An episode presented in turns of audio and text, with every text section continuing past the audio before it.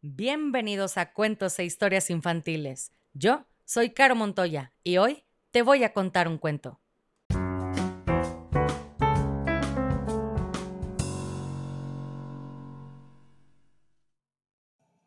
Y el cuento del día de hoy se llama Elsa y Max de Paseo por París, escrito por Bárbara McClintock. Le mando un saludo a mi querido Emiliano, que es un niño increíble. Él tiene nueve años y vive en Cozumel. Emiliano, espero que nunca dejes de soñar y también espero que estés listo porque aquí va tu cuento. Y dice así. Elsa fue a recoger a su hermano pequeño, Max, a la escuela. Max estaba esperando en la puerta.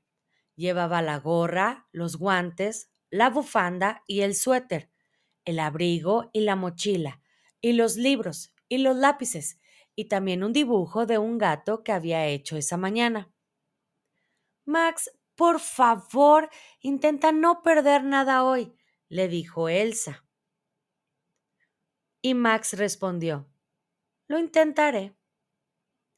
Se pararon en la esquina para hablar con Madame Biscuit, la frutera. Les dio una manzana a cada uno. Al cabo de un momento, Max tiró de la manga de Elsa. ¿Dónde está mi dibujo? preguntó. Miraron y miraron y volvieron a mirar por todas partes, pero no lo encontraron. Así que continuaron hacia el parque sin el dibujo. Elsa sacó la merienda y la puso sobre un banco, pero Max había desaparecido. El señor Pierre, el jardinero, la ayudó a buscarlo, y allí estaba, subido a un árbol. Baja inmediatamente, lo regañó Elsa. Max bajó del árbol con la gorra, la bufanda y el suéter, el abrigo y la mochila y los lápices, pero sin el dibujo del gato. ¿Dónde estaban sus libros? Max ni siquiera se había dado cuenta de que los había perdido. Vamos a ver a los dinosaurios ahora, dijo. Pronto estaban paseando por el Museo de Historia Natural rodeados de fósiles y dinosaurios. Saludaron a su amigo el señor Dont, el guardia del museo. Max llevaba la gorra, los guantes, el suéter, los lápices y el abrigo y la mochila, pero no llevaba ningún dibujo de un gato. ¿Y la bufanda? ¿Dónde estaba? Max, ¿cómo puedes perder tus cosas así? preguntó Elsa. Max se encogió de hombros y meneó la cabeza. No lo sabía. Elsa y Max salieron del museo Hacía un día estupendo. Era agradable pasear.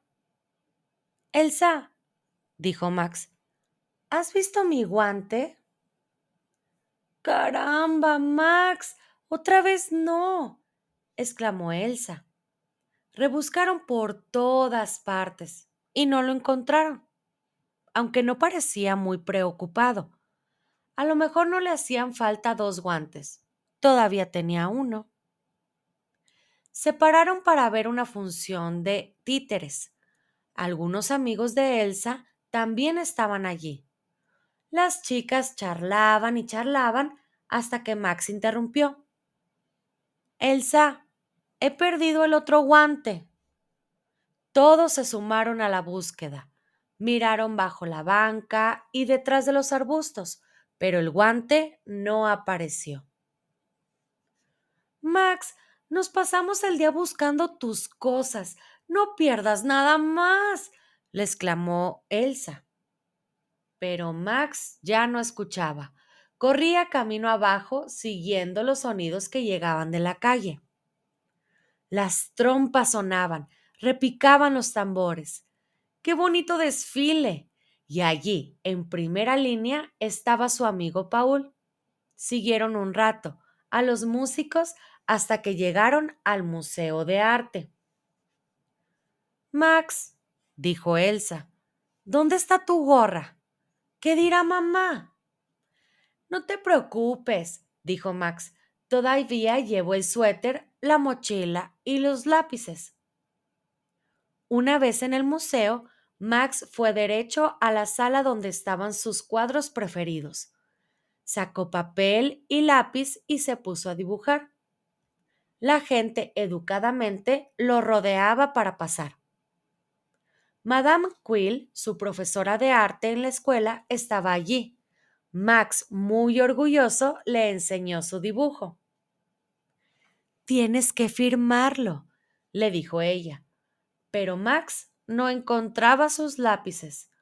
Todos lo ayudaron a buscarlos, pero los lápices no aparecían por ninguna parte. Max se abrazó a Elsa antes de que le riñera. ¿Podemos irnos? preguntó. Tengo hambre. Ay, Max, suspiró Elsa. Tienes que dejar de perder cosas. Estoy cansada de buscar gorras y guantes y lápices y libros y bufandas allá donde vamos. Pero comiendo pasteles de chocolate, Max estaba demasiado ocupado como para escucharla. Y cuando llegó la hora de irse, había olvidado por completo dónde había dejado su mochila. Seguro que acabará por aparecer, dijo el señor Bombón, el camarero. Salieron de la pastelería y se fueron hacia casa. Oh, mira, Max, acróbatas, exclamó Elsa. Los arlequines hacían juegos de malabares. El comedor de espadas tragaba espadas y el fornudo levantaba pesas con gran esfuerzo. Todos los niños se sumaron a la fiesta. Max estaba allí, parándose de cabeza y dando volteretas como su amigo, hasta que se quedaron sin aliento. Pero, Max, ¿dónde está tu abrigo? preguntó Elsa. Buscaron por todas partes, pero resultó imposible encontrar el abrigo de Max. Elsa estaba a punto de reñir a Max otra vez, pero Max no estaba. André el cartero también participó en la búsqueda. Cuando por fin encontraron a Max, Elsa suspiró. Es tarde, vámonos.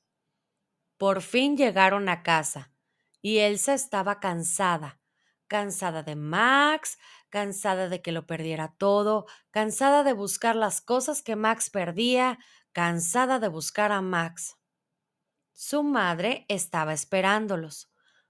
Max, dijo su madre, ¿dónde están la gorra y los guantes y la bufanda, el abrigo y la mochila y los libros y los lápices? Y el dibujo de un gato que había hecho en la escuela, añadió Elsa.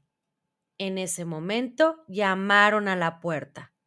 Y ahí estaban sus amigos con todas las cosas de Max. Esa noche, cuando los dos ya estaban en la cama, Max preguntó medio dormido. ¿Mañana es día de escuela? Sí, dijo Elsa. ¿Y vendrás a recogerme para acompañarme a la casa otra vez? preguntó Max. Sí, respiró Elsa. Y antes de que pudiera añadir nada, Max ya estaba durmiendo. Y colorín colorado, este cuento se ha acabado, y si no eres feliz, has fracasado como lombriz.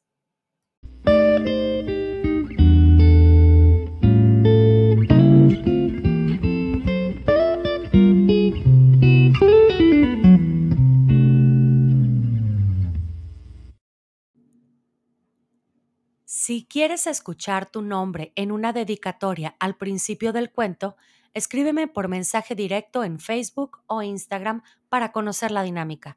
Me encuentras como cuentos e historias infantiles.